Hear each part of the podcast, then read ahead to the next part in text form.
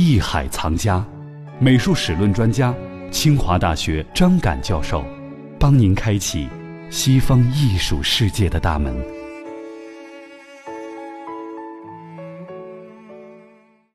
那接下来我们再来说一下木马计。很多人都知道木马计哈，也知道特洛伊战争，但是有关于这次战争的一些作品有吗？啊，应该说没有。就是这样的，特洛伊战争就是荷马史诗所记载的这个阶段呢，在一般的认为呢是希腊文化里面的处于一个黑暗时代。这个时代呢只有传说保留下来，它缺少实物的证据。但是当时谢里曼就认为它一定是有证据的，所以后来的发掘呢，就是比如说特特洛伊这个地方确实发现了城池，也有人说发现了木马，那但这个说法呢现在也未经证实。但是呢，木马好像很难存下来。对对，所以在这个总体而言，就是保留下来的作品很少。克里特人他们的一些宫殿建筑。像这一时期呢，并不是很多的是神庙，他们对于神庙的修建好像并没有那么热衷哈，更多的是他们居住的宫殿。那他们的宫殿的形式到底呈现一种什么样的艺术特质？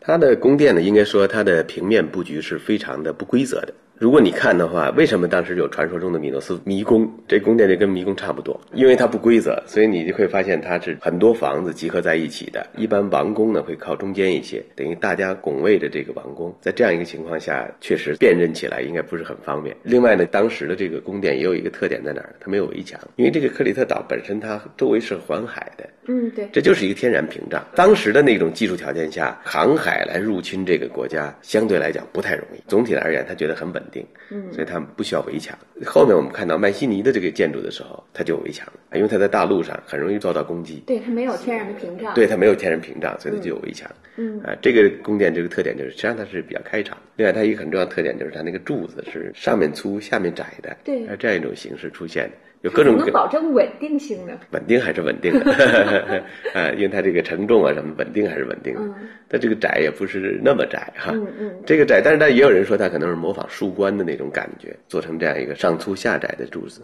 这确实很让人费解。像那个米诺斯迷宫，它还有一个挺有意思的传说哈，据说爱情国王他的儿子特修斯曾经去到米诺斯迷宫，然后杀死了怪兽。米诺陶。把他杀死了之后呢，那出来是一个问题。在他进去之前呢，他就拿了一线团儿，最后非常顺利的出来了哈。那这个爱情文明和这个故事也有一定的关系，对吗？其实有隐约的关系，比如就是说关于迷宫的这个传说，其实可能就跟当时人们对这个宫殿的认识有关。嗯嗯，呃，可能觉得就是像个迷宫一样，进去很难出来哈。所以神话往往它是人们想象力和创造力的产物。嗯，但是某种意义上讲，这个神话也跟现实生活有着千丝万缕的联系。它也是依。具有某一个原型，然后引发出大家的想象，当人们看到这个遗址的时候，可能就会更有深切的感受哈。对，肯定会的。在希腊神话中，有一位君主名叫米诺斯，他以强大的海军称霸爱琴海，并建立起规模宏伟的宫殿克诺索斯宫，从而揭开了灿烂辉煌的克里特文明的序幕。如今，王宫遗址已得到充分发掘和部分复原，其建筑总体呈长方形，按米诺斯宫式的通例，四周不设围墙望楼，全宫以长方形中央庭院为中心，依山而建，地势西高东低，因此庭院以西楼房有两三层，以东楼房则有四五层。从东路远望王宫，但见层楼高耸，门窗壁廊参差罗列。其景观为古代王宫所罕见。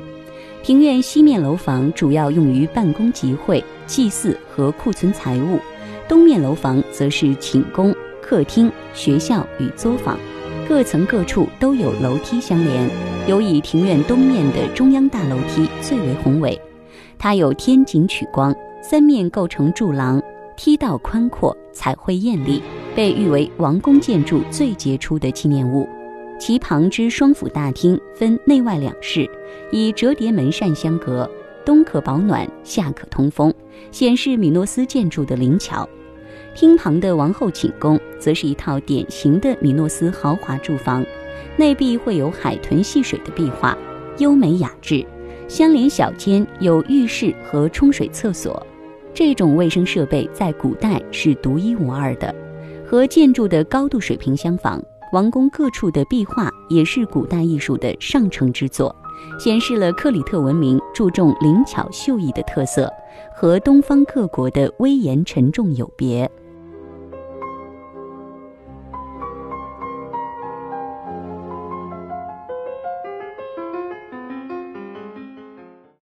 关于米诺斯文化当中，我们看到有很多对于公牛的表现，那这是一种什么样的原因？它有什么样的艺术品吗？它是这样的，大家认为呢，就当时有一个跳公牛的习俗，嗯，在一个节日的仪式上面，会有一些年轻人表现跳公牛这样一个活动，嗯，其实它是一种祭祀活动，所以它会表现牛，包括有一个牛头形的一个小杯子啊，也反映了这种文化，因为牛代表一种凶猛的是吧？啊，一种形象，然后它要战胜这种啊，另外可能跟它的传说也有关，密诺陶，对，密诺陶就是一个牛首人身的这么一个怪物，对对对。据说这个呃牛头形的杯子，它并不是用来饮水的，是吗？对，它实际上是用来祭祀用的。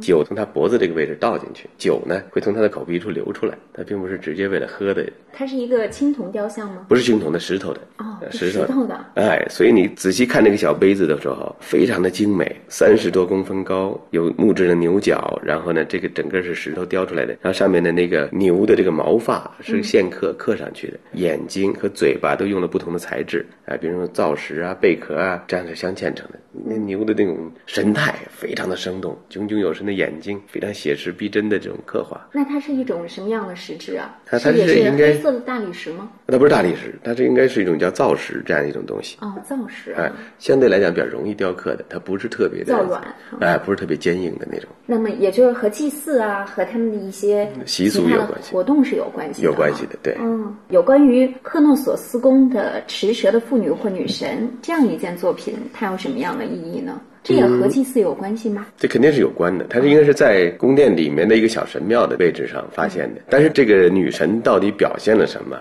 大家其实是有各种各样的猜测的。嗯，头上还有一只猫啊。对，蹲了个动物，手里拿了两条蛇，然后它露着胸部。嗯，啊，大家有很多猜测，可能也跟丰产有关，实际上是没有特定的结论。其实，但是它有什么样的艺术特点吗？对于这个时期的文化来说，相比而言，我觉得它其实我们可以看得出来，它的造型能力是很强。嗯，这个人物形象，从他那种腰身的塑造，包括人物的动态，包括这种比例关系，能够想象到这是公元前一千七百年左右的作品。这个距我们今天那就是将近三千年、四千年前的作品了。你会看到当时的艺术家的这种水平还是很高的。那么，米诺斯艺术家在金属工艺方面好像也挺有造诣的哈。我们看到有一个黄蜂形的项链坠儿，就是很好的代表，对吧？对，这证明当时的金属工艺达到了一定的高度了，已经。那像这个大概是一种什么样的工艺？是像咱们中原有鎏金啊，还有这应该是锻打出来的丝啊等等，对，锻打出来的。对。您正在听了张敢老师的讲述，我们不禁叹服于米诺斯文明的灿烂艺术成就。无论是陶器、雕塑，还是金属工艺，都在此时展现了高超的技艺。除了我们说到的这个项链坠儿。不仅制作工艺高超，也显示了当时社会的发展程度和人们的生活水平。那么，当时还有哪些金属制品呢？它又会有着怎样的特点呢？张敢老师的叙述是否让你身临其境于西方艺术的奥妙之中呢？就请继续关注《艺海藏家之西方艺术史》。